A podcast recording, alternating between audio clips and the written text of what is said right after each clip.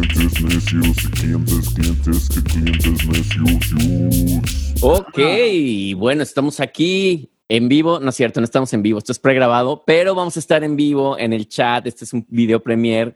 Y hoy tenemos, eh, bueno, primero déjenme, déjenme empezar por el principio, estoy muy emocionado, por si ya estoy hablando, ya iba a presentar a nuestra invitada, pero primero, pues lo primero a mi queridísimo partner in crime, el queridísimo Omar DJ Chabacana. Aquí estamos en la casa, este, nada, aquí súper contento nuevamente estar una semana más conversando aquí contigo y con nuestra invitada de honor. Una invitada de honor directamente desde Guadalajara, Jalisco, México, que bueno, ya, ya nos contará varias cosas de dónde viene, hacia dónde va, qué está pasando con todo esto del encierro siendo un DJ. Y me refiero nada más y nada menos que a mi queridísima DJ Isis, Isis Muretek.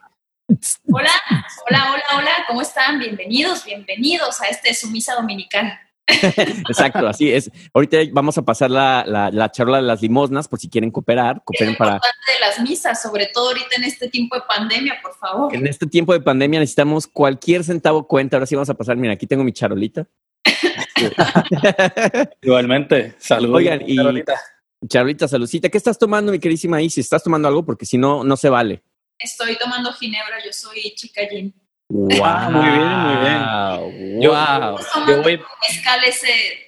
Uy. Pero, pero ¿por, qué, ¿por qué no te gusta el mezcal, Isis? Pues yo seré muy mexicana y todo, pero yo, el mezcal y yo terminamos nuestra relación hace unos años, ya no nos llevamos, es como el buen ex que ya tienes ahí guardadito, se acabó, ya no hay vuelta atrás. Ya. Pero es de esos exes que de repente hay su encuentro de qué onda, pues unos besitos ahí del recuerdo. No, ya, ya cerramos. Ya Estamos cerraron ese. O, o, sea que hubo alguna experiencia muy traumática no, con el mezcal. Varias, pero yo que no entendía, no, no, no, es que el tema, es que yo siento que, que los destilados como que dan un efecto diferente en cada persona y como que yo y el mezcal no éramos uno mismo, ¿no? A ver, y como, como este programa, en, en, este programa hablamos mucho de los espíritus del mezcal, ¿qué, cuál, era, ¿cuál era tu mood cuando tomabas mezcal? O sea, ¿qué, qué, ¿cómo te ponía? Se me borraba el tape. De plano, o sea que... Para el segundo caballito, yo ya estaba peda lo que sigue de peda. O sea, el tercero ya vomitando. O sea. ¿A poco? Pero según yo, ese es el, el, el, tequila es el que te da ese efecto. El mezcal para mí es como que te pone brotherhood, como de, ah, te quiero mucho. Pero cada cual. No, no, no. Y al siguiente día la cruda, así yo decía, ¿para qué nací? Bueno, tengo mis dudas, Isis, porque a lo mejor el, el, el, mezcal que estabas tomando no era de buena calidad. Dicen que el mezcal no te da cruda. Eso me dicen, eso me dicen, tienes que probar el bueno y no sé qué. Pero ya tan siquiera el sabor como que te remonta a esos malos momentos y experiencias. Apenas lo hueles y ya estás con... Ah, pues mira, yo hoy estoy en el happy medium porque me hice un Negroni de mezcal y ginebra, así que estoy entre medio de los dos. Oye, muy bien. ¿Ginebra con el mezcal? Sí. Ya ves, sí, sí. Puedes regresar con ese ex haciendo una mezcla con, con, con mezcal y Te paso la receta. ese, ese Oye, sonido sí me gusta, es lo único. El, el sonidito. Hoy, hoy, estoy tomando un, un San Bartolo. ¿Sabes que en Nueva York hay mucha, mu mucha onda este, mezcalera? Como que la banda es muy mezcalera acá hemos tenido apoyo de, de, otra banda, este, de los de Mezcal Verde, este, y este es bueno, este fue un regalo de, de mi chamba Godín. Ya, ya, ya, te contaré, la entrevista no es sobre mí. Entonces, pero bueno. Isis, empezando esta, bueno, no sé si tú, mi queridísimo Omar, quieres empezar con, con preguntándole algo acá a la Isis. Bueno, sí, este, bueno, más que nada, obviamente ustedes se conocen de Guadalajara, pero pues no. Creo que o a lo mejor no. A lo mejor no. Pero bueno, está bien, estamos bebiendo. Exacto, por lo menos este comparten eso, ¿no? Este, háblenos de, de ¿verdad? Háblenos de, de cómo ustedes se conocieron y cómo se relacionan. Pues nos conocimos en Nueva York, realmente. Ah, mira para allá. Y fue justamente porque Isis tocó a dos cuadras de mi cantón en Queens, ¿te acuerdas? ¿Qué, ¿Qué, club era este Isis? No me acuerdo, pero yo me acuerdo que me dio un poco de miedo, la verdad. Sí, es que toqué do, dos días, en, toqué una vez en Manhattan y el siguiente día fue en Queens, que se llamaba Evolution, el club. Pero Evolution. Sí, que es en la Roosevelt Avenue y la 78 o algo así, por ahí, si no me equivoco. O sea, esa literalmente a cinco cuadras de mi casa. O sea, sí. Y, y no fui. Lo siento, Isis. Se, se contactaron porque son con pueblanos, tienen gente en común. Como este, ya nos teníamos en Facebook desde hace 10.854 años, y este... Y Ella nació en Facebook prácticamente. Sí, sí, yo, yo fui de las fundadoras de Facebook. No, yo, yo que yo andaba ahí en Nueva York y me dijo, hey, ¿qué pedo, morra? Pues, ¿un tour o qué? Y Saca yo, la party. y yo, arre, porque era primera vez que estaba en Nueva York y, y yo soy, cuando voy a ciudades me gusta mucho turistear, soy mucho de, de andar ahí de curiosita viendo lugares, visitando y demás. Y, este, y ahí nos conocimos prácticamente y me dio uno de los, así, de los mejores tours en Nueva York, así, de los que no son tan turísticos ujú. y turísticos. Hay un mix bastante Y- interesante. Sí. Yo he desarrollado ya, y Omar, he desarrollado una táctica tan cabrona con los tours, porque viene tanta gente de Guadalajara, de México, que siempre Sabes la ruta. ya me sé la ruta, pero no, aparte las opciones, güey. o sea, yo, yo ya cuando alguien viene de, güey, voy a ir a Nueva York, güey, este, pues vamos a, vamos, dame el rol. Entonces yo, a ver, espérate, ¿qué quieres? ¿Turista? ¿Quieres indie? ¿Quieres hardcore? ¿Quieres este, la experiencia mexicana en Nueva York? Este, ¿Qué quieres? Entonces ya tengo a la carta, ya, ya podría ser un guía de turistas yo aquí. Sí, no, aparte, o sea, me acuerdo que nos movimos de Nueva York, terminamos en Brooklyn y yo me tuve que regresar hasta New Jersey solita. O sea, ¿Cómo le hiciste, de hecho? para mí fue un logro, porque aparte soy la peor, pero la peor persona para ubicarse. Y me acuerdo que le, le dije, ¿sí sabes llegar? va?" Sí, sí, sí sé llegar. Yo creo que la cara de pánico. Decía, ay, Dios mío, ayúdame, por favor. Nunca confié en mí para eso, pero Y, lo y- logré. y sí, jugando la cool de, no, sí, ah, claro, yo no sé, yo soy Ay, neoyorquina. claro, por güey". favor. Interesante. Pero no me perdí, todo bien. Interesante que se conocieron por acá, pero pues así, así es el mundo y así es la vida. Así Sí. he conocido gente que incluso a- a- hasta a mi casa han llegado a, a pernotar, a, ca- a caerle aquí. güey. Una, una, una historia muy cagada, le mando saludos a Dona Gile Desma y, su- y su esposo, este que sin conocerlos le cayeron en Thanksgiving, güey, este, y ahí los conocí, güey. O sea, llegaron, tocaron la puerta de mi casa, güey. Hey, ¿cómo están? Con botella de mezcal, eso sí, güey. Yo, si traen botella de mezcal, son bienvenidos. O sea, estos feligreses, en automático. exacto, en automático. Entonces, ya saben, si quieren caerle a mi casa, nada más traigan una botella de mezcal. Máximo dos personas.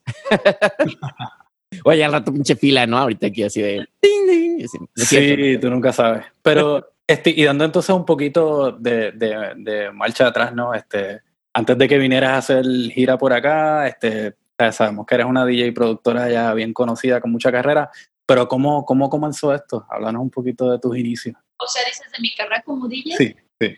Ah, bueno, pues tengo siete años dedicándome a esto. Eh, empecé muy joven, muy joven. No es cierto. eh. Eres joven. Así, empecé muy joven, o sea, ayer. Ayer, a los 15, yo creo. Sí, porque si fue hace siete años tenías 12, ¿no? Más o menos. 12, sí, era una menor de edad completamente. ¿no? quiero tocar de DJ. No, pues eh, empecé hace siete años. Este fue, ha sido un, un trayecto eh, con, con muchos aciertos, también con, con sus tropezones. No voy a decir que no. Eh, me ha costado bastante, bastante trabajo poder estar en el punto en donde estoy ahorita y quitando la pandemia, obviamente. Este, que pues, pues ha sido bastante entretenido, me, me ha llenado de, muchas, de mucha felicidad, he, he conocido, he tenido la virtud de conocer a personas que valen muchísimo la pena, este, que me han mostrado la parte bonita del ser humano, este, pero también he conocido a personas la parte no tan bonita del Unos ser hijos humano. de su Hay repipincha. de todo en este Hay mundo. de todo, este, pero, pero ha sido algo que no cambiaría, o sea, de esas cosas que tú dices, si lo vuelvo a repetir, ojalá pase exactamente de la, de la misma manera, ¿no? Oye, Isis, pero también, bueno, una, Isis, Isis Muretek. Ese Ajá. nombre, ¿qué, qué onda? ¿De dónde viene Isis Muretek? Es mi nombre, así me ¿Ese es llamo. tu nombre? Ay, ay, ay, sí me la creí. Estoy tomando mezcal, pero tampoco, ¿eh? Bautizada hiciste- Sí me llamo Isis, sí me llamo Isis, ese es mi nombre de pila, como Pero no es, esa- no es abreviación, obviamente, ¿no? Eh, y Mur- Muretek es parte de mi apellido, mi apellido es Murataya, Oh, está chido también.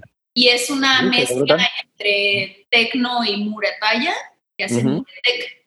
Este, Ah, Muretecno, como tecno. Ándale, ajá. Entonces es prácticamente mi nombre, así me llamo. Oh, me gusta, me gusta. Oye, aparte dices, me acuerdo que, que y, y obviamente estaba platicando antes de, de salir acá al, al aire este, con Omar, empezaste tú como chef y tenías hasta un restaurante y todo el rollo. Cuéntanos cómo, cómo, una, cómo pasaste de ser un chef a ser una No, DJ internacional en el mundo LGBTQ. No, yo tengo dos carreras profesionales. La primera, primera estudié diseño para la comunicación gráfica. eh, Wow. y trabajé seis años eh, en una agencia de diseño. Y de ahí, este, pues, terminó el ciclo y me fui a trabajar, este, acá tenemos, en, en México, tenemos unas plazas de la tecnología. Ah, claro, claro, las famosas plazas. Te consigo el disco duro. Sí, ándale, ándale. Y empecé a trabajar ahí porque, pues, no tenía chamba. Y, este, y ahí empecé como vendedora atrás de un mostrador y demás. Y, y de ahí, este, terminé comprando la empresa donde trabajaba. Y ahí fue cuando me dio la posibilidad de poder estudiar eh, chef en artes culinarias. Oye, y ahí, y ahí, perdón que te interrumpa, en la, en la plaza de la tecnología, ¿cuál era lo que, qué era lo que vendían ahí realmente? Ah, nosotros nos dedicamos a la venta de accesorios de computación y celular, pero en mayoreo. No vendíamos al público, vendíamos, nosotros surtíamos a los locatarios en la plaza y surtíamos a, a- a las personas que, que se dedicaban a vender todo este rollo, ¿no? Ah, ya, ya me había emocionado. Yo pensé que era la, de- era- eras la que vendías los softwares piratas y todo. Oye, consígueme el último de Word. Te lo consigo, pero no lo vendo. Oye, entonces hubo una transición entonces muy tremenda de estar en, en el centro, la Plaza de la Tec- lo- Quienes no conocen, porque nos escuchan en Chile y en Argentina y en otros lugares, Plaza de la, de- Plaza de la Tecnología POM es un lugar donde prácticamente es como un mall, pero de puras cosas de, de, de tecnología, sí, digital, desde discos duros, computadoras, etcétera. Este, Todo lo que necesites para software, todo lo que necesitas para computadora. En, Ciudad de México hay uno, en Guadalajara hay otro, no sé si No, en hay en otras. todos lados. Hay en todos lados, ¿verdad? Yo, yo nada más conocí esas dos. No, no, no, hay en, en todo. Bueno, en México hay más de 20 sucursales. Wow. Y aparte, digo, Rom, este, eh, eh, saliéndonos un poco del tema, porque es- es- este tema es LGBTQ, pero es que me interesa mucho la parte de, de esa de la, pla- de la Plaza de la Tecnología, porque es todo un mundo y es toda una cultura, toda la banda que está ahí, ¿no? Es como un, un multiverso ahí, ahí metido. me, ima- me imagino. Ya te invitaremos para, para que nos hables de esa otra parte, porque también está padre. Pero bueno, entonces empiezas, llevas Sí. siete años de DJ. Sí, y de ahí, este, justamente cuando empecé lo de DJ y empecé a estudiar la carrera de artes culinarias, este, que realmente era algo que siempre me había eh, gustado e interesado, pero la verdad, este, pues no me lo había podido, eh, pues económicamente no lo había podido lograr, ¿no? Porque estu- estudiar una carrera como esa es muy cara. Y pues me aventé, me aventé el ruedo al estar estudiando al mismo tiempo para ser DJ y para ser chef. O sea, a veces te equivocabas, ¿no? Estabas escrachando la pasta ahí. Ándale. Ah, no, perdón, si me equivoqué. Y pues de- cuando salí, pues yo tenía un, un- trabajé también en, un- en un restaurante al mismo tiempo y tenía un localito también de comida. Eh, No era un restaurante como tal, Ajá. pero sí era un lugar de comida mexicana. Este, sí hubo una temporada donde tenía cuatro trabajos a la vez. No, sí, no ¿Cómo le hacías? Ay, vivía muy cansada. Sí, pero, pero era por, por sacar la carrera, pues, ¿sabes? Sí, claro. Eh, Sí, no sé si Omar quieres preguntarle algo. Pues no tenía tanta chamba como DJ, la verdad le, le- le- le trabajé mucho para tener mis primeras fechas. Porque yo me acuerdo cuando, cuando te vi acá en Nueva York, estabas con esta onda que me decías, no, es que está cabrón, yo lo que quiero es salirme. O sea, habías venido a Nueva York, pero no había salido tanto. Eso no fue hace mucho tiempo. No, me- acuerdo que así estabas como de, ya quiero ir a, a Brasil y de tal, pero después pasó y después te llenaste de miles de fechas. A ver, cuéntanos, primero me gustaría escuchar cuál fue la parte difícil de todo este rollo, ¿no? O sea, ¿dónde te tocó tocar que decías, ay, no mames, tengo que estar aquí con tal de lograr mi carrera de DJ"? todavía, ¿eh? Todavía. A ver, cuéntanos primero lo malo y después nos vamos con ya lo bueno. Pues lo malo es que, bueno, me tardé mucho en conseguir fechas porque, pues, eh, en el ambiente LGTB, pues, los, los DJs, la mayoría, no digo que pero la mayoría son hombres, y son hombres muy guapos, son hombres musculosos, son hombres que, que tocan sin camisa, y son los que tienen más chamba, y está bien, no pasa nada.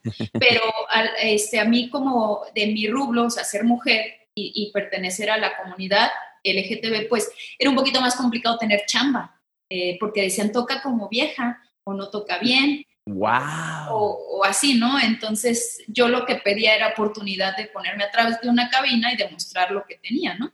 Oye, ¿y por qué? ¿Y por qué? no tocar, porque sé que hay muchas DJs, se volvió como una moda también de las DJs sexys tocando en clubes normales para hombres, ¿no? O sea, como que se volvió una tendencia de la modelo DJ. Espérate, espérate, voy a tener A ver. No A puedes, ver, a decir, no puedes decir clubes normales, ¿ok? bueno, sí, clubes de heterosexuales. Heterosexual. Ahí vamos bien. Exacto, exacto. Corrección. Perdón, perdón, me disculpo ante todo el público. Eh, pues no sé si se puso de moda o no. Eh, nunca estuve como, como tan metida en, en el ambiente heterosexual. O sea, siempre, la fiesta desde que yo tengo 17 años, yo he salido a clubs gays, porque es donde el estilo de música, donde yo me siento como pececito en el agua, que me siento bien, me gusta, me gusta la fiesta gay, me gusta cómo la disfrutan, me, me gusta que van a ver al DJ, ¿no? Este, entonces, no, no supe si se puso de moda o no las chicas DJs. Lo que sí te puedo decir es que hubo una temporada aquí en México que se puso de moda ser DJ. Este, y salían, y salían, y salían DJs, y salían DJs. De las sí. cloacas. Y yo decía, ¿de dónde sale tanto?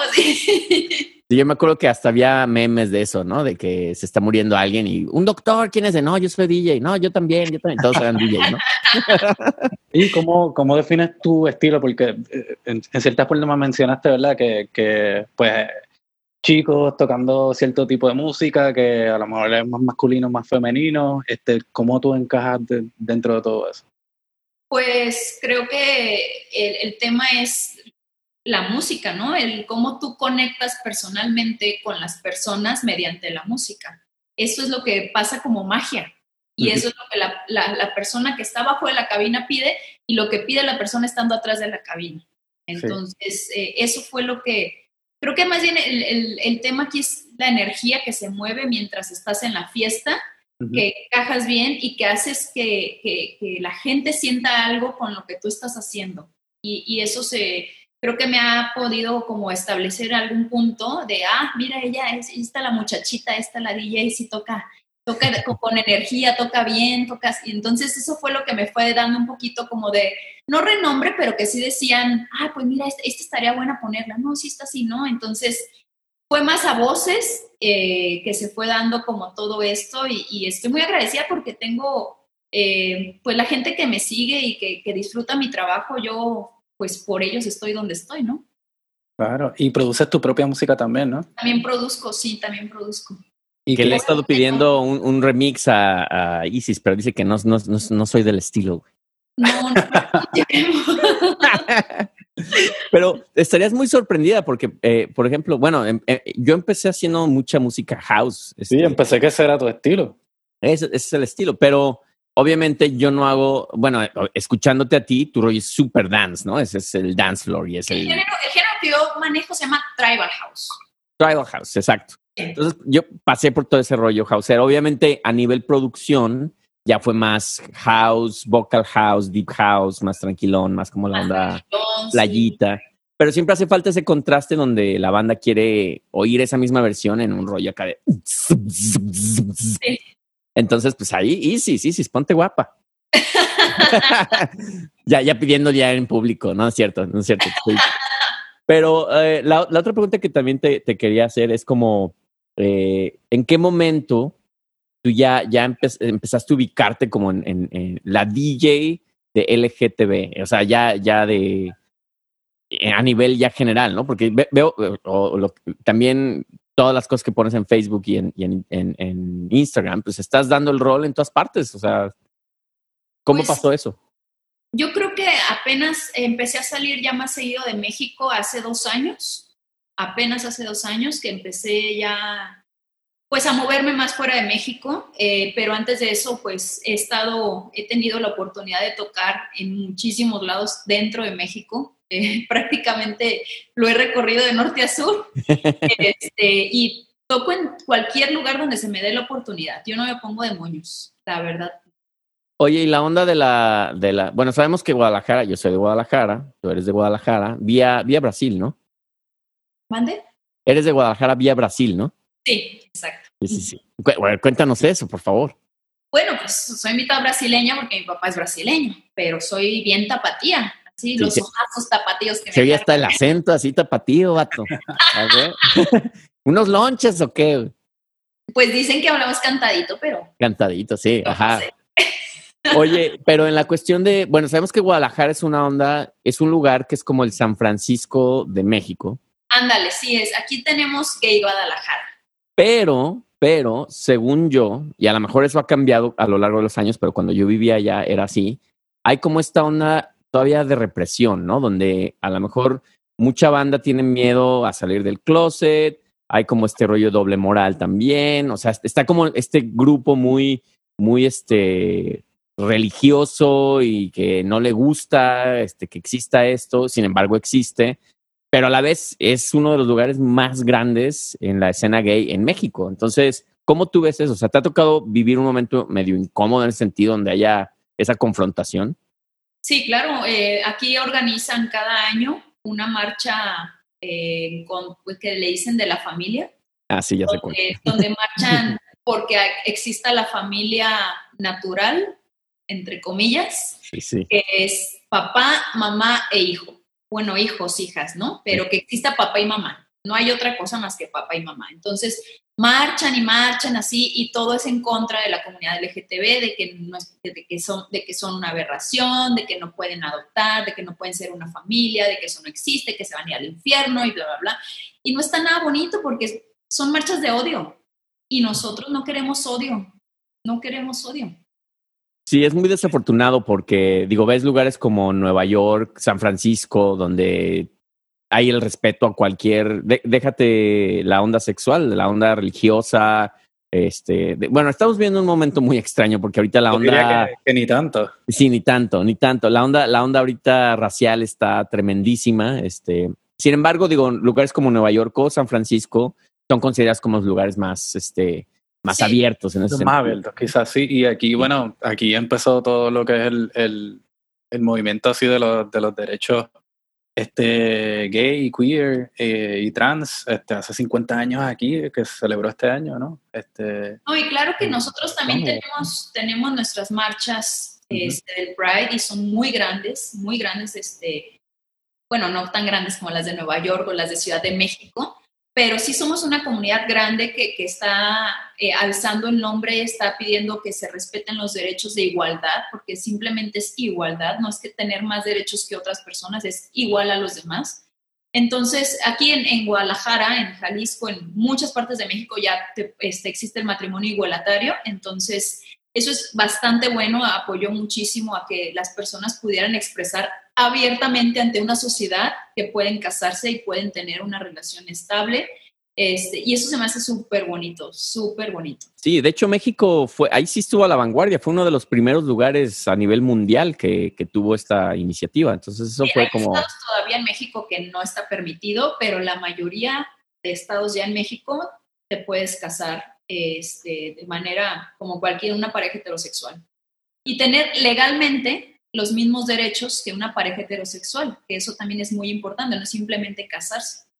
Sí, está cabrón. Digo, aquí, aquí yo lo veo donde, donde yo, yo siempre pongo Jackson Heights, donde yo vivo, como el ejemplo, porque hay, hay todo este rollo de la diversidad, ¿no? Entonces, por ejemplo, yo lo veo con mi hijo, ¿no? Él, él, él ve de lo más normal eh, y, ni siquiera se lo cuestiona, ¿no? Así de, ah, no, es que mi amiguito tal pues, tiene dos papás, ¿no? Este, ah, mi amiguito tal tiene dos mamás, este, o mi amiguito tal tiene una mamá nada más. Y lo más cagado es que hay casos así, ¿no? Donde una mamá ni siquiera tuvo a su hijo porque se separó o fue un error, sino que dijo, yo voy a querer in vitro, ¿no? O sea, ya, estamos en unos tiempos en los que ya concebir a un hijo ya no es justamente mamá y papá, sino que ya puede ser, tengo una, una, una vecina japonesa que su hijo fue concebido por un óvulo que no es de ella y un esperma que no fue de ella. Ella nada más fue la portadora, ¿no? Y escogió al hijo prácticamente, ¿no? O sea, escogió a los papás, dijo, yo quiero que el papá sea este, la mamá sea esta y, yo voy a ser la portadora, ¿no? Entonces son cosas bien bizarras que a lo mejor si, te pones a, pensarlas, pues sí, creo que siempre tenemos miedo a lo desconocido, ¿no? Entonces, cuando hay situaciones así, de repente sí dices, ay, cabrón, o sea, esto no es normal, ¿no? O sea, y ahí ya hablamos justo lo que estaba diciendo hace rato, la normalidad, ¿no? Decir, ¿qué es normal, no? ¿Qué es lo normal? ¿Qué es lo normal? Este, que yo eh, erróneamente dije eso, pero eh, te, das cuenta que el mundo ya no es como lo queríamos pintar antes, ¿no? Como, o como la, la comunidad o la onda social quería pintarlo, ¿no? De la mamá, el papá y tal siempre ha existido, pero ahora obviamente pues creo que ya, ya es momento de tomar en serio estos cambios y de que y, y, y de aceptar que esto es, como dices, la, como estamos viviendo una nueva normalidad ahora con un virus, pues esto es una nueva normalidad y, y tenemos que, que, vivir con ella de una manera padre, porque aparte ni siquiera hay una onda que afecte a nadie, o sea, no sé por qué la onda de la sexualidad siempre causa un conflicto, ¿no?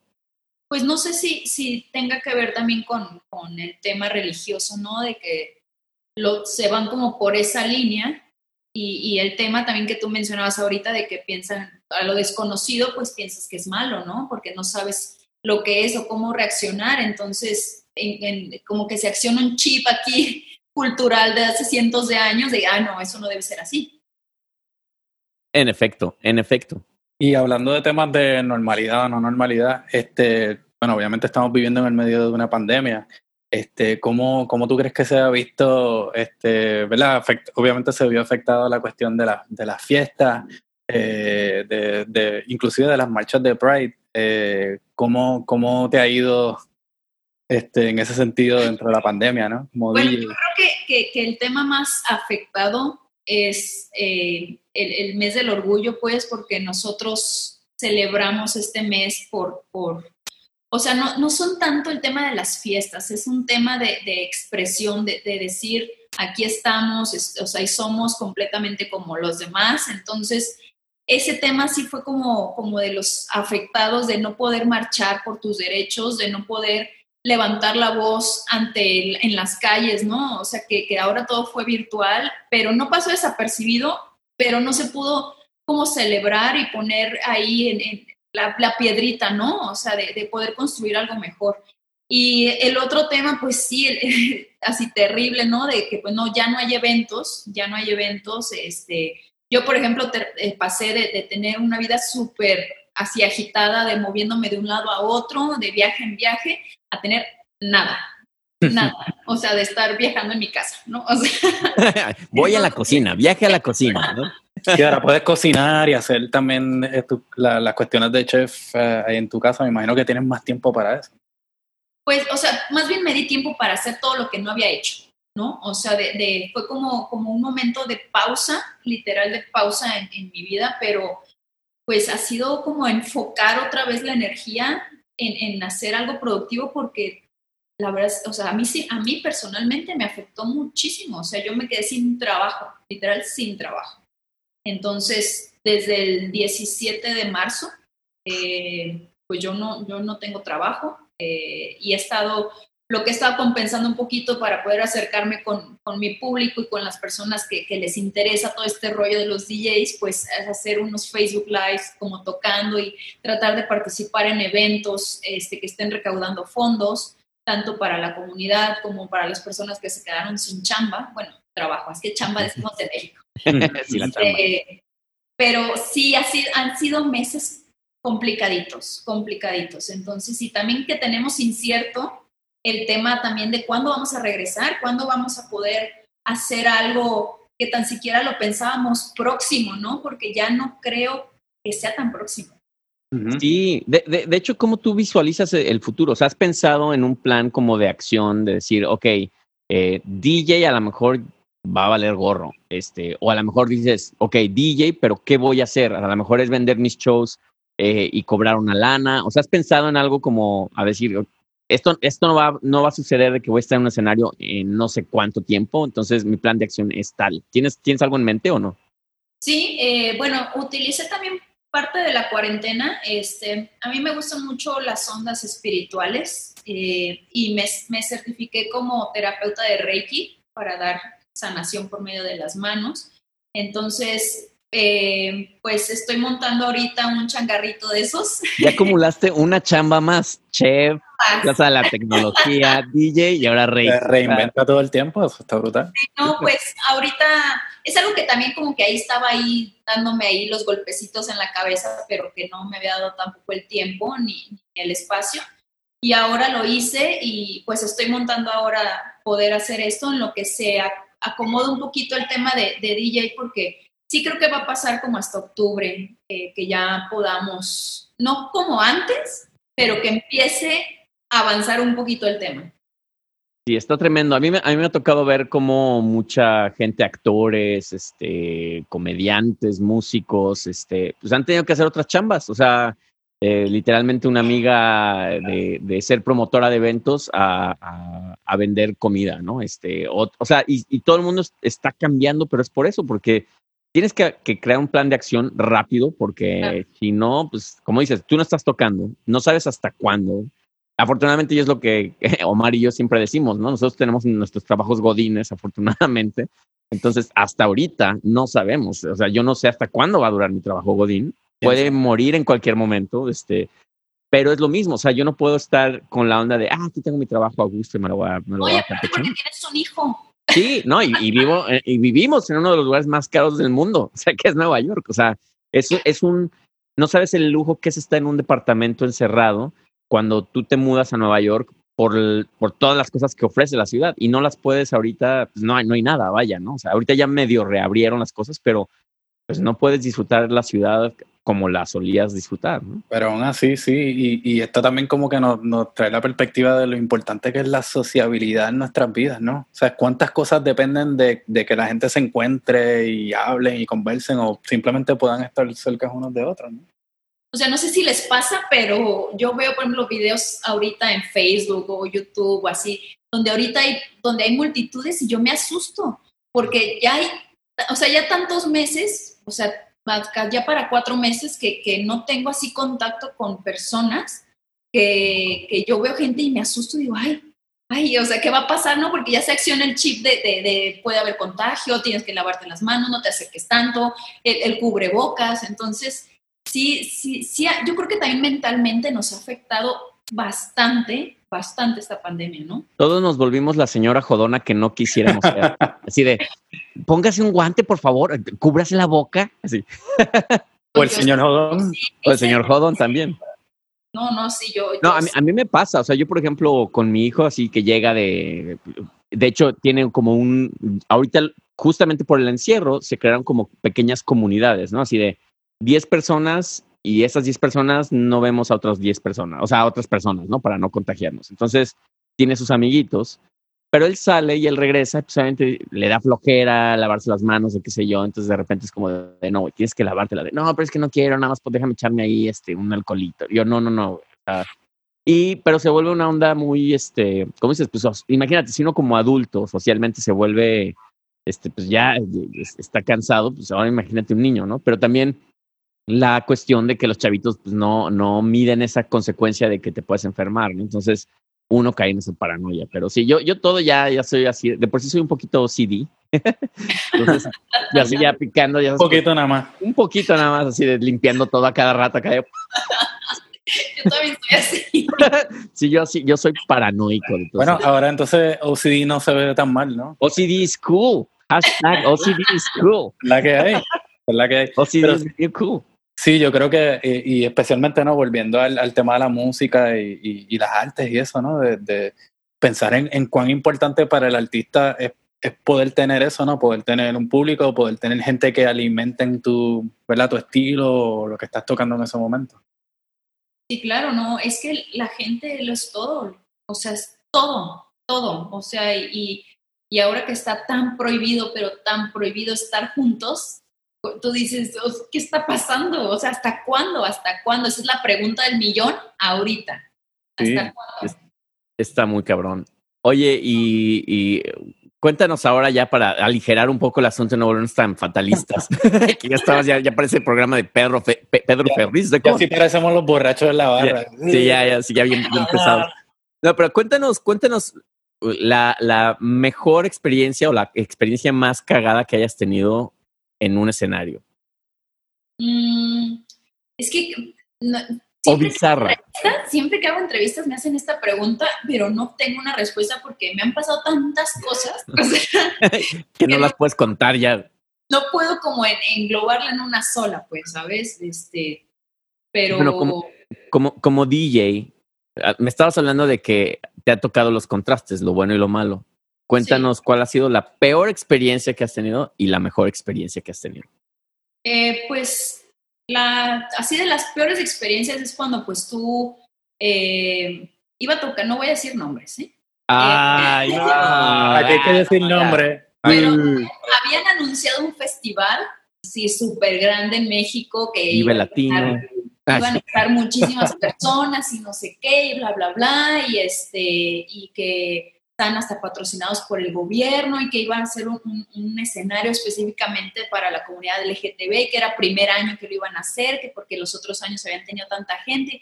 Y yo, ah, pues súper bien, eh, me incluyeron, ¿no? El, el caso es que este, me dijo, no, pues te vamos a conseguir una fecha este, antes de, o sea, el festival era el sábado y que ellos me iban a conseguir una fecha el viernes este, para que me conviniera más y que no sé qué. Y yo decía, ah, pues, normalmente dicen eso, no me lo creo, pero, pero me, le dije, bueno, este, entonces voy a conseguir yo una fecha el domingo este, allá por el lugar donde, ¿no? La zona. ¿Cuál? ¿Cómo se llama la zona? No, no es cierto. bueno, una zona. Entonces, eh, el festival, este, pues yo veía ahí medio, cosas medio raras, pero sí seguía la publicidad, ¿no? Entonces yo tuve que comprar el vuelo porque estos tipos no lo compraban y este, porque aparte yo tenía el compromiso de la fecha del domingo. Entonces quedaron de pasar por mí al aeropuerto comprando yo el boleto y este, llegué al aeropuerto y nadie pasó por mí. Ahí como una hora esperando, así como estúpida, así. Yo he Y yo vivido estas, es Yo terrible. hablándoles y así, no, es que estamos hasta acá en el festival, o sea, yo estaba medio lejos del festival. Digo, pues sí, pero yo estoy acá. Total, se desentendieron, este, tuve que pedirle eh, así auxilio a un amigo este, para que me diera hospedaje en su depa.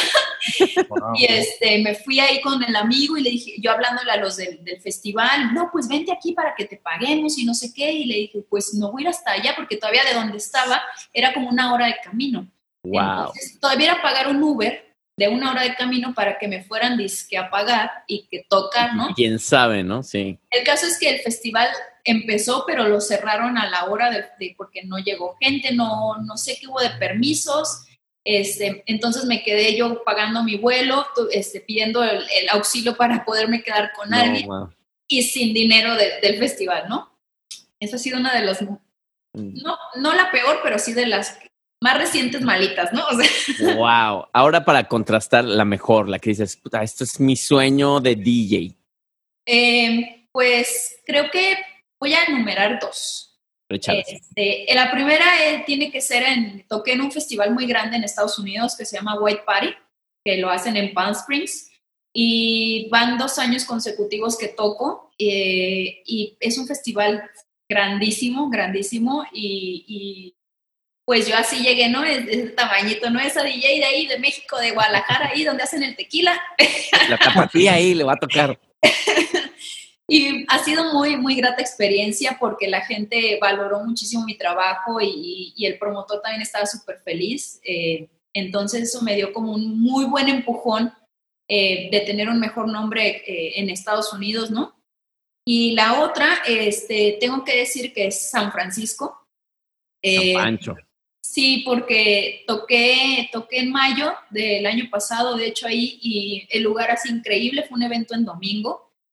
El lugar se súper llenó, súper llenó. Y cuando terminé, o sea, es que terminé así, me tuve que sentar terminando de tocar porque estaba temblando de tanta adrenalina que había sentido, así llorando, así súper jota yo, así llorando.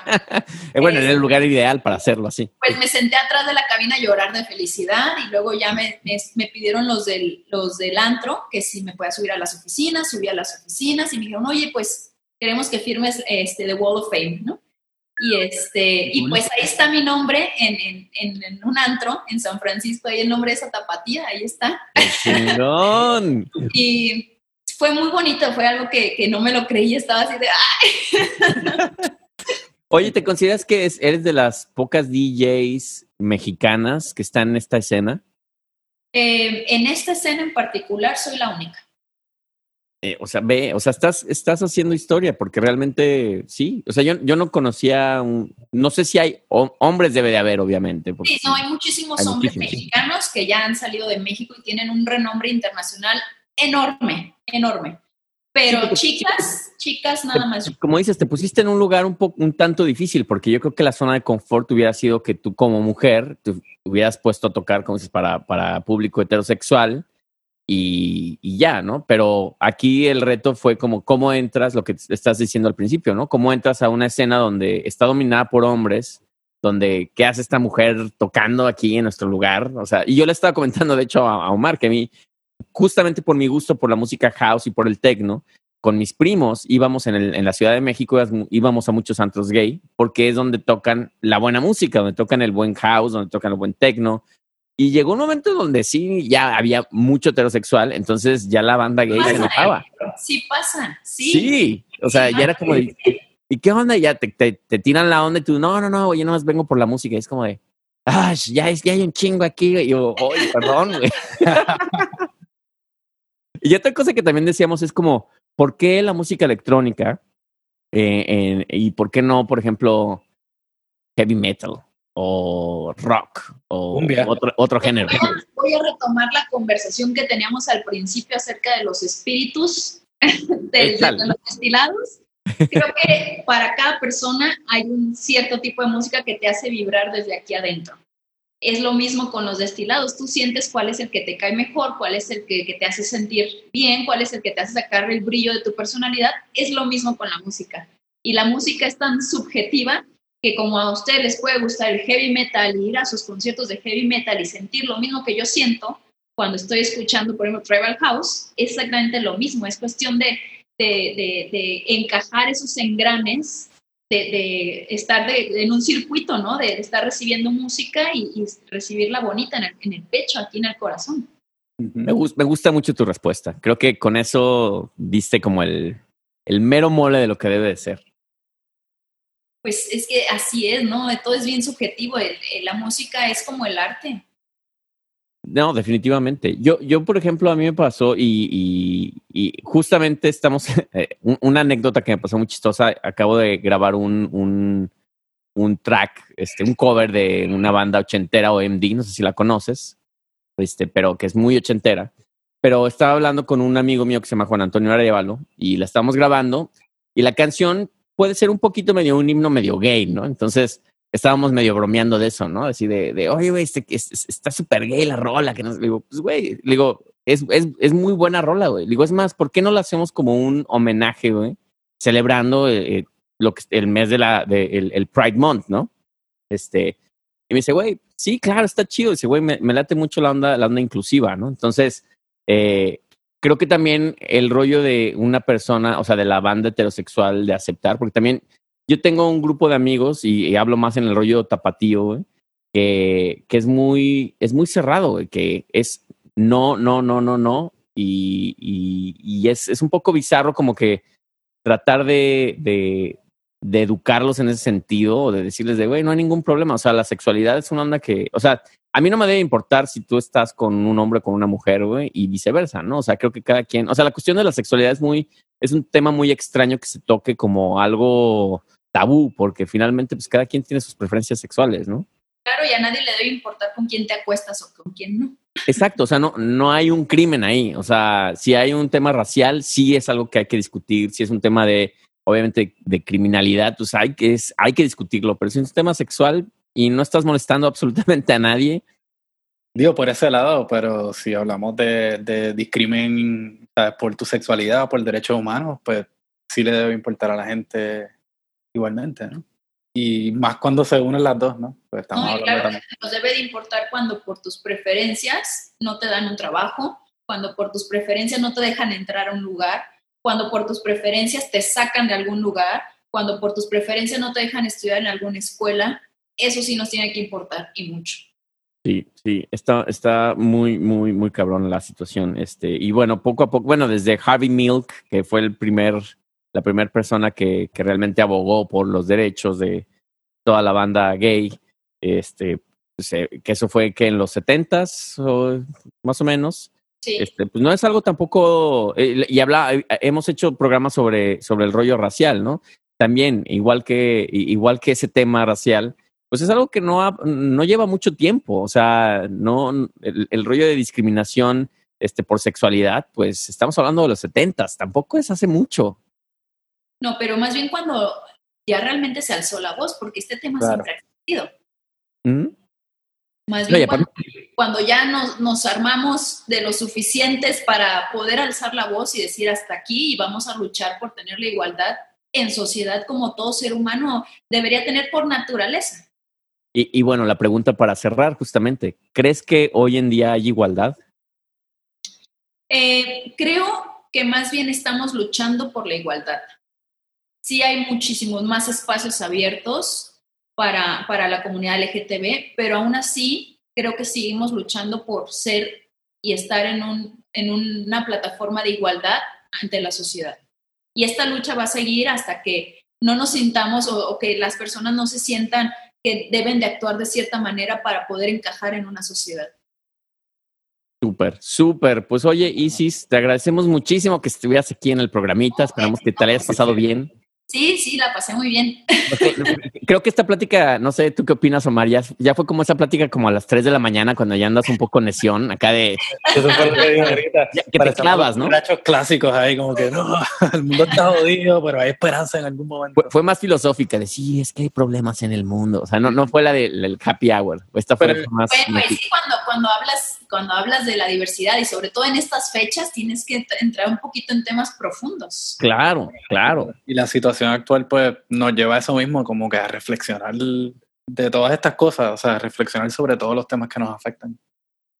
Oye, Isis, pues te agradecemos muchísimo. Eh, si quieres eh, darnos las redes sociales donde te pueden buscar la gente, donde pueden escuchar tu música, este, tus DJ sets, porque sé que estás haciendo tus live streamings. Sí, pues me pueden buscar en todos lados, en, en Facebook, Instagram, SoundCloud, Spotify, como Isis Mure Tech. Isis Así Mure todo, Tech. Todo, Sí. todo pegadito. Como tech, como tecno, o sea. T-E-C-H. Sí, Mure Mure Tech. Tech. Ajá. En todas las redes. En Exacto. todas, sí, estoy igual en todas. Pues sigan a Isis y bueno, estamos aquí obviamente haciendo el programa especial este, para celebrar este, este, este mes. Eh, LGBTQ. Yo no sé por qué lo digo más en inglés, porque ya soy muy pocho, este, Isis, ya, ya, pues ya, ya viviendo aquí. Sí. LGTB ya como que me cuesta, ya como que me... L, LWX. y bueno, aquí con mi queridísimo eh, DJ Chabacana.